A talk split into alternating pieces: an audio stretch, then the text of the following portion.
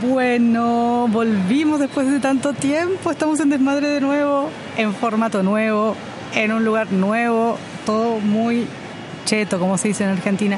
Y estoy ahora con la Sole, con mi favorita, con mi psiquiatra estrella, mi amiga personal, la Sole Ramírez, y vamos a hablar sobre In the House. Y vamos a hablar sobre gestación. Sole, preséntate. Yo no sé todos tus títulos. Tiene muchos títulos. No, no tanto, no tanto. Gracias por la invitación.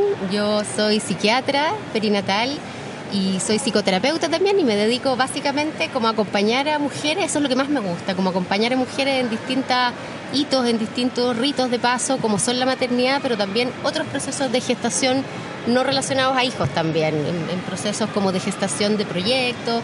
Me gusta mucho como el acompañamiento psicoterapéutico de mujeres en el proceso de empoderarlas. Y además soy mamá de tres niñitas amorosas y odiosas. y, eso también, como todos, y eso también me, ha dado como harto material como para seguir acompañando mujeres. Sí, sí, ese, eso, esos son mis mayores presentación. Bacán, La Sol es seca. Tiene muchos títulos, solo que no los dice, pero tiene muchos, muchos más títulos. Ya, pues hablando. Subtítulos. subtítulos. Eh, genial y el resto.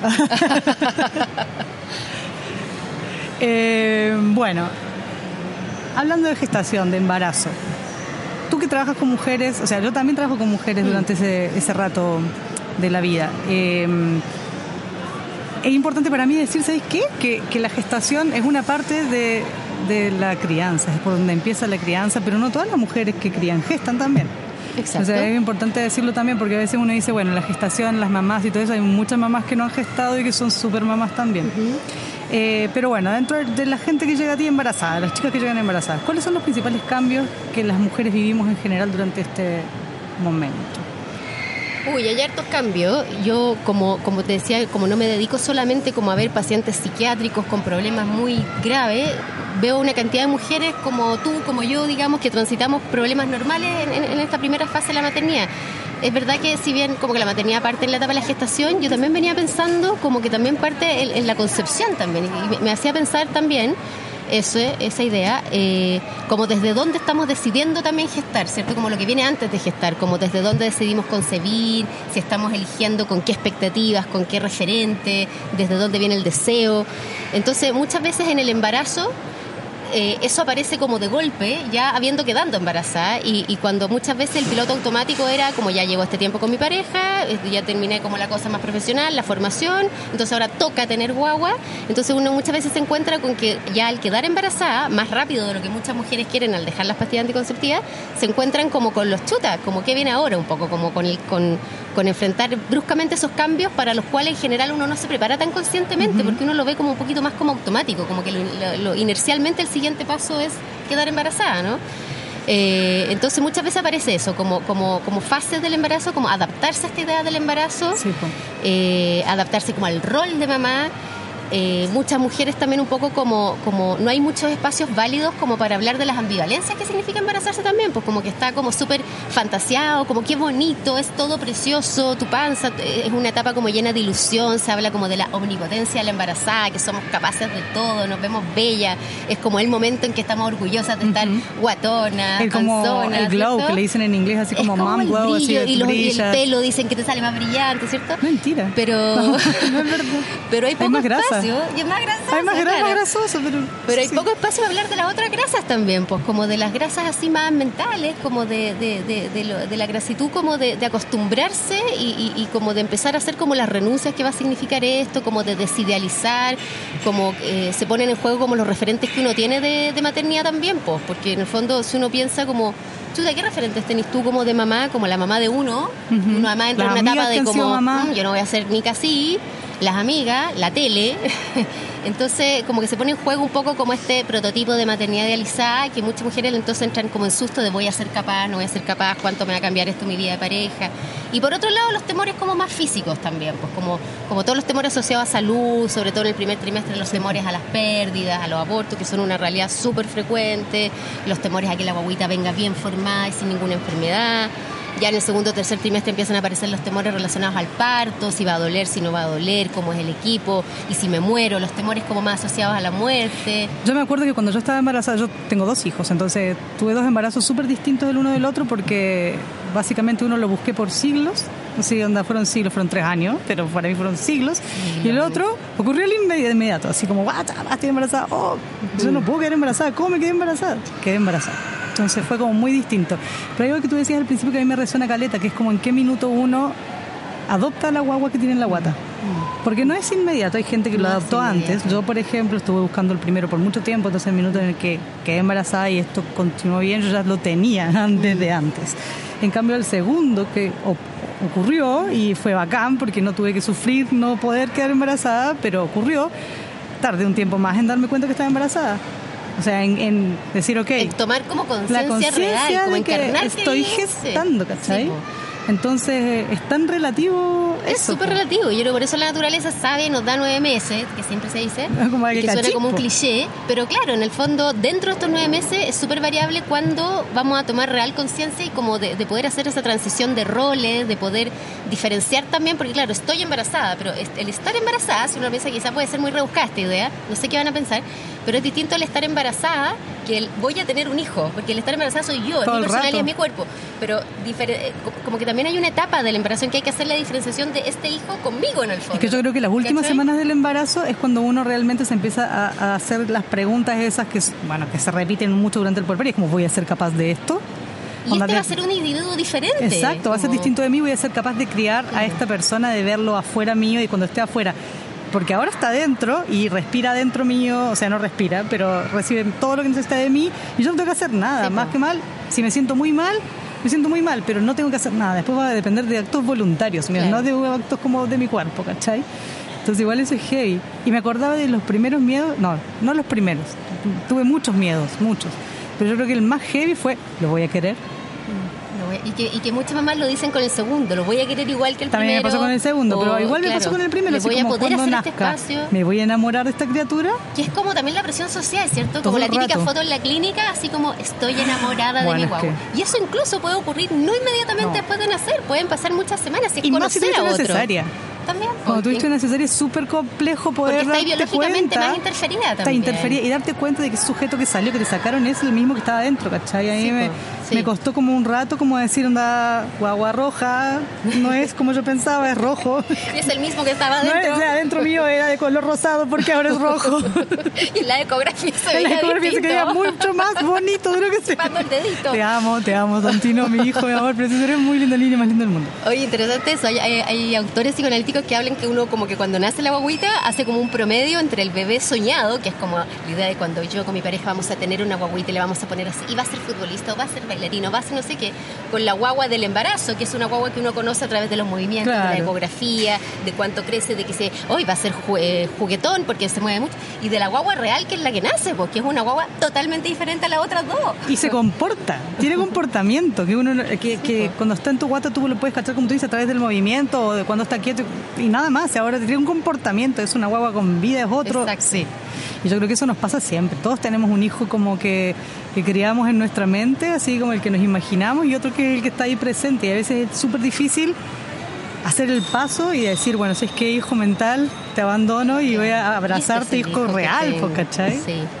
Y lo otro que te iba a comentar, como también que yo creo que es un motivo como de, trabajo frecuente en psicoterapia, es que también durante el embarazo como que se acentúa en N temas antiguos, como temas relacionales antiguos, mm. eh, temas de, se activan como, como muchas cosas de mi propia infancia, dudas de cómo fue el embarazo de mi mamá de mí, cómo fue mi mamá como cuidadora, entonces tienden a acentuarse mucho de repente como dramas o, patrones más eh, difíciles con los padres y que eso también toma mucho más relevancia, entonces uno está mucho más conectada con los dolores de la vida. Y eso también, el embarazo es una etapa muy bonita para reparar y trabajarlo en el fondo. Sí, pues.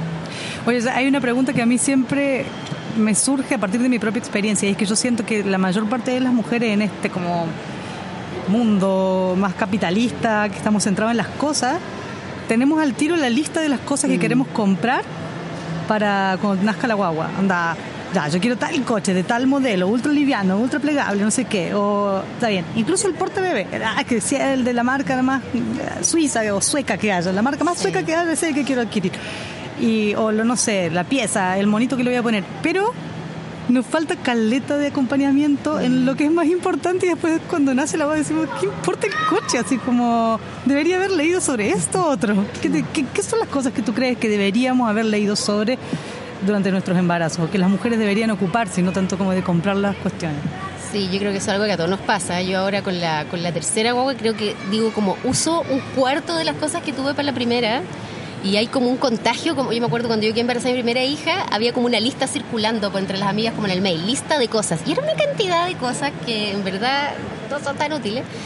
Y yo creo que, claro, como, y yo creo que las preocupa, como que eh, la energía está abocada, aparte de todos estos procesos psíquicos que estábamos hablando, como a preparar dos cosas, como a preparar el nido, ¿cierto? Y como muy centrado en cosas concretas, tipo voy a tener la cuna, voy a tenerle la ropa, la ternida, eh, la ropita lavada para la clínica, el coche, el mejor coche, y bueno, ahí uno según sus su recursos, digamos, busca una u otra cosa, pero centrado en eso y centrado mucho en el trabajo del parto también, como a buscar un buen equipo para el trabajo del parto, el trabajo del parto, y que con sin anestesia independiente de la postura de cada uno, hay mucho como taller y mucha oferta de eso. El yoga, la respiración. Exacto. Y yo creo que lo que queda muy votado es como la preparación al postparto. O sea, ojalá hubiera la misma preparación para el postparto que para el parto, digamos. como, como en el fondo. y si yo tuviera que pensar en, dar un consejo como ya, ya, sí, compra el coche que queráis la cuna, pero, pero en el fondo yo creo que yo pensaría en poner la, la, mayor energía en preparar el ambiente postparto que, que me genere más cuidado a mí como madre y que desde ahí voy a poder cuidar a esta guagua. El rato. ¿Cómo va a ser tu pega? ¿Quién te va a venir a ayudar? ¿Quién se va a venir la primera semana? ¿Quién va a cocinar? Tu mamá se puede venir del sur, tu papá puede no sé qué. ¿Cuándo vas a poder volver a tu trabajo? Tu jefe sabe que no te puede mandar mensajes. En la o sea, preparar un poco como el ambiente protegido de la casa para yo poder desempeñarme bien en el fondo. Como desde voy a mejorar por fin mi cama y mi almohada. Me encanta, que me encanta que diga eso, Sole, porque igual es como que yo siento que hay como a los dos extremos como dos tipos de mujeres que van a ser madres. Unas, las que viven nomás la situación y pasan por lo que pasan y da lo mismo, y las que se ultra preparan desde pucha, se leen la Laura Goodman al pie de la letra y todo es como onda Carlos González, así.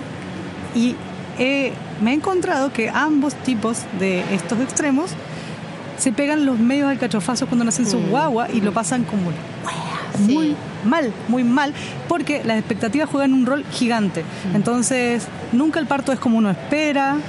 En el fondo, hay gente que tiene partos maravillosos, pero en realidad la mayoría surgen mm. imprevistos. Uno se sorprende como, como uno mismo es durante ese momento.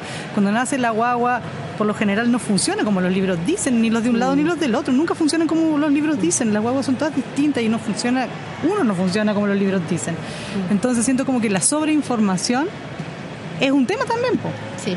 durante el embarazo. Y lo que tú dices es decir, que en vez de prepararme así como ultra, de cachar todo, todo, todo, todo, todo y querer tener perfecto, como onda, el parto perfecto, la lactancia perfecta, onda, el portabebé perfecto para portearlo perfectamente, es como, tengo que preparar mi ambiente para que me cuiden y para poder aspirar a tener algún nivel de perfección en algunos esos ítems, digamos. Pero Ni siquiera como para poder aspirar a sobrevivir esa parte sin querer morir, mm. como sin depresión postparto. Mm. No, un, generar un ambiente cuidado, eso me encanta.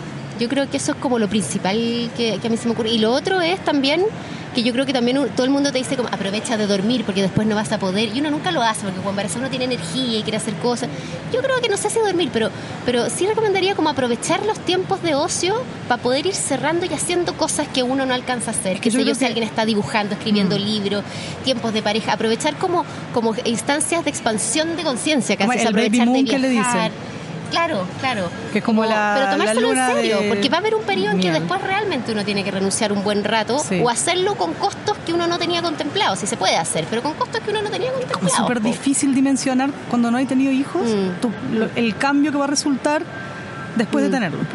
Sí, es difícil eso. Yo a veces me encuentro como con mamás que me dicen como, pucha, a mí nadie me advirtió de esto. Pero también a veces cuando uno se ve advirtiéndole a una mamá embarazada, eh, dice, uy, querís mala onda, me estáis como aguando la película. Como, sí, como que queréis que, lo regale. Porque hay, como una cosa como muy de ilusión también, que, que, es muy mal visto romperla. como Sí, mm. sí, y, justamente eso era como la otra pregunta que te quería hacer. Porque igual a mí me pasa que siento que esta cosa de la ilusión del embarazo, de la mamita bonita y todo este cuento del brillo y todo eso, va de la mano de un, de, de un mandato social que tiene que ver con la maternidad obligada. ¿No? Como este mandato como patriarcal en donde todas las mujeres deben ser madres, entonces el embarazo debe ser maravilloso. Y si no es maravilloso, tú estás fallado, ¿cachai? El embarazo Onda- debe ser, Debe con que ser debe maravilloso. ser. Y además debe ser maravilloso. Tú te vas a ver hermosa y ser. te debes ver hermosa y te vas a ver preciosa y si no, no importa porque estés haciendo la, el rol más importante que una mujer puede tener en la vida y siento que desde ese lugar, como desde una maternidad súper patriarcal, vivenciamos todos nuestros fracasos durante la gestación como algo terrible y como una falta personal, ¿cachai? Como, onda, yo estoy fallada porque yo lo estoy viviendo así y debería estar demasiado feliz con esto. Y no. Como que en el fondo, ok, trabájate tu cuento si tú te sientes muy feliz, vayan a terapia o lo que sea, pero tenéis derecho a estar ambivalente. Todo el rato, pues, todo el rato. O sea, sí, y yo creo que para eso hay muy poco espacio, pues hay muy poco espacio como para hablar de, de, de como los, no solo los temores que nos producen el embarazo, sino que también las ideas dentro de nosotras que rechazan a lo mejor la maternidad o que puedan pensarse como, estaba yo lista para esto, bueno, ya estoy en el camino, pero tengo derecho a hablar de que en realidad no me siento tan preparada o hay cosas en las que no voy a ceder y hay poco espacio para eso, pues hay poco Sí, espacio po. para eso desde, desde el mandato de, de además estar agradecida de que quedaste embarazada pronto, porque además hoy en día hay una alta tasa como de, de- parejas que acuden a tratamientos Claro. de reproducción asistida, ¿cierto? Entonces agradece que quedaste pronto, además, y no te quejes, ¿cachai? Sí, po. y, y no hay espacio, y la mujer entonces llega a la consulta como, "Puta, en realidad yo no sé si quería, estoy palo, yo estoy súper asustada, tenía este postítulo, tenía este viaje y se me viene todo. Sí, pues se les viene todo a pique, ¿eh? y, y, y- tiene que haber un tiempo de derecho a pataleo, si eso no significa no querer a la guagua. Para nada, es que hay que separar eso, ¿no? Como, no sé, yo siento que los seres humanos vivimos esa ambivalencia permanentemente en la vida. Nos pasan cosas buenas, nos pasan cosas Después- malas, nos sentimos bien, nos sentimos también, mal. Con los hijos después de después pasa lo mismo. Y acá a veces se, se sataniza un poco Sí. las sensaciones desagradables. Y en el fondo es parte de... O, o la presión social a tener que estar contenta. Esto Claro. que hablábamos como antes, como de, oye, no llore, mijita, que le va a hacer mal a la guagua, ¿cierto? Que tú me, Oh, me comentabas, odio. que tú odiabas. y así, Odio, odio que odio que digan eso, odio. ¿Cómo le voy a decir a alguien que no llora, la guagua le hace mal, que la mamá no llore? que se aguante la guagua. Exacto, exacto. O sea, cuando, cuando lo lógico es eh, poder tramitar esa emoción en el fondo. O sea, el estrés es parte de la vida y mi guagua viene conmigo y tiene que saberlo y, y en el fondo lo importante es tramitarlas bien. Mamita, llora todo lo que quieras, mamita. Yo creo que tiene que llorar todo lo que sea necesite y si necesita ayuda, buscar ayuda. Eso Exacto, es importante. porque también hoy se sabe que efectivamente el estrés intenso y sostenido durante el embarazo sí tiene impacto sobre la guagua, que era algo que antes no se sabía, eso sí, como Pero- vívete tu estrés sola y da lo mismo porque son individuos separados, no, o sea, la guagua también está... Obvio que tiene impacto, como tu cuerpo, el estrés tiene impacto. en tu cuerpo, en la guagua que está como recibiendo tanto, tus hormonas, saber pedir ayuda, como tiene- decís tú. Exacto, pedir ayuda. Y, Pero y no ojo, ¿eh? reprimirse. Y no creer que es mi responsabilidad solamente mi emocionalidad. Porque yo estoy inserta en un, en un espacio y en el fondo las que tienen la culpa, entre comillas, son las mujeres porque están gestando. Entonces tú tenés que mantenerte contenta aunque te pegue tu marido. ¿cachai? Mm. No, po. O sea, si, tú, si tus condiciones son una caca, tenés Mm. que hacer algo para cambiar tus condiciones o pedir ayuda y buscarte una red que te apoye, pero no eres la responsable de, to- de- de todo lo que te pasa, ¿cachai? O si tus referentes culturales son muy altos, porque sabes las revistas Todo de las rato. mujeres y reinas y princesas y actrices embarazadas, en que también, chuta, así debería estar, como mamá fit embarazada, mamá feliz embarazada. Eh, no puede ser, po. No, po. La- las de Inglaterra. Se ven tan lindas, tan flacas. tan Photoshop. lindas. ¿Cómo se llaman las princesas? ¿Qué son princesas? ¿Qué son? No sé, sé. no sé lo No que sé, son. son lindas, son guaguas. son- Todo tan bonito. Todo lindo. Me genera mucha sospecha tanta lindura. Eh, seguro que les tienen el pelo a las guaguas. Oye, es la última pregunta porque ya tenemos que cerrar, porque nuestro nuevo formato es más corto, pero Qué más corto se eficiente. me hizo, sí. Corto pero eficiente, vamos, ta, ta. Eh, oye, ¿qué opináis de la maternidad subrogada? Tan, tan, tan, ta, ta, tan. Temón, temón. Temón, ¿sabéis que yo antes en, en, en- en un como en una sincronía con, con en general mi estilo bastante respetuoso de diversidades y de apertura como, como a, todas las realidades y conformaciones familiares nuevas, era súper abierta, pero sabéis que desde los últimos años que, que he estado como bien abocada como al tema del vínculo materno-infantil, al apego y todo, tengo, tengo mis peros, tengo mis peros en relación a defender como los derechos de esa guagua. Eh, y tengo los peros en relación a defender también el cuerpo de la mujer gestante y todos los procesos cerebrales que ocurren en ella durante el embarazo, de manera tal que prestar ese proceso para un fin casi como en- eh, de business me parece complicado, me parece complicado. Tengo como mis debates todavía, porque claro, hablábamos un poco como qué pasaría si, si yo no pudiera tener guagua, mi hermana me ofreciera, o al revés, digamos, como, como es distinto entender el vientre de alquiler como, como una cosa más altruista, que uno pudiera hacer con una persona con la cual está vinculada, que esa persona pudiera seguir teniendo vínculos pues, con esta guaguita, que la separación de la embarazada con la guagua no fuera brusca, pero esta cosa que está ocurriendo en algunos países de Europa eh, de comercio de cuerpos, a mí me parece terrible, me parece terrible. Es trata de eh, blanca en el fondo. Es trata de blanca, me parece súper terrible y, no estoy para nada de acuerdo en términos de, defender un poco la salud mental de esa diada, de la mamá y de la guagua en el fondo. Y un poco también los temas éticos que surgen como hablábamos afuera, ¿no? Una, habiendo tanto niños necesitados de mamá y papá, ¿por qué tenemos que querer perpetuar nuestros genes a toda costa mm. eh, a través de un proceso que, que es como raro? Mm. Y por otro lado, ¿es un derecho ser mamá? Ahí se abre un gran papá, tema. ¿Es un ser derecho? Papá, no sé. Mm. Eh, entonces, Sí, es un temor. Hagamos un programa de eso exclusivo. Ya, pero tenemos que así como ser súper polémica. Ya. Hagámoslo. ya, prometido, prometido. Entonces ahora no tenemos que ir. Ya, gracias Sole por apañarme. Gracias por apañarme. Gracias a ti por la invitación, gracias Radio Agu por promover estos espacios. Agu, Radio Agu.